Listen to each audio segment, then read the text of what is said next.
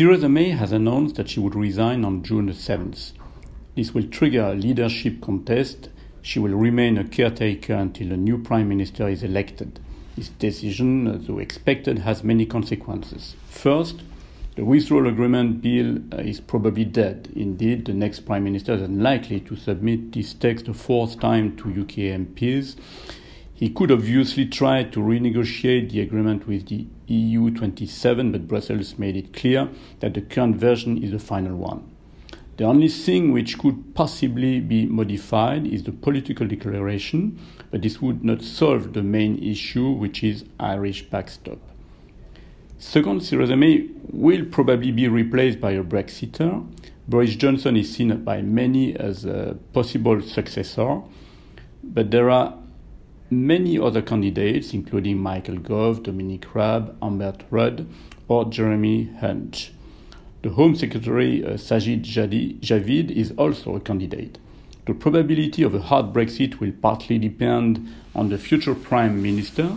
It would be high if Boris Johnson is the winner, lower if uh, Amber Rudd wins because she is firmly against a no deal uh, Brexit. Third, because Theresa May's resignation decreases the probability of a withdrawal agreement being ratified, it obviously has a significant impact on financial markets. The sterling is weakening for several days since it has become clear that Theresa May will have to step down. It will remain under pressure as long as the probability of a no deal Brexit will remain high.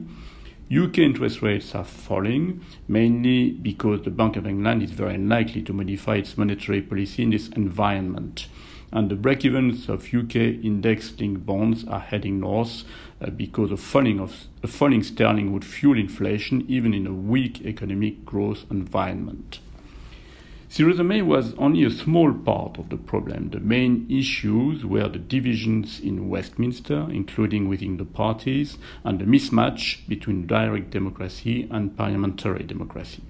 These issues cannot be solved by electing a new prime minister. So it would be very optimistic to expect the current political stalemate to come to an end anytime soon. So, what will happen next? Several scenarios are still possible, including those uh, which would lead to general elections or a second referendum. A new postponement of Brexit Day cannot be totally ruled out. But we believe that the probability of a no deal Brexit end of October is now quite significant. The no deal Brexit can obviously be managed via contingency plans and continuity plans, but it would still be a no deal Brexit. The UK would probably fall into recession, the severity of which would depend on how companies and governments have anticipated the shock. And a recession in the UK would have a very negative impact on EU countries' economic activity.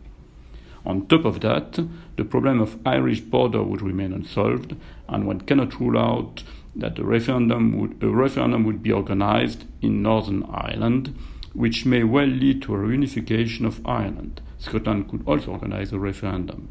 To sum up, Theresa May's resignation solves nothing.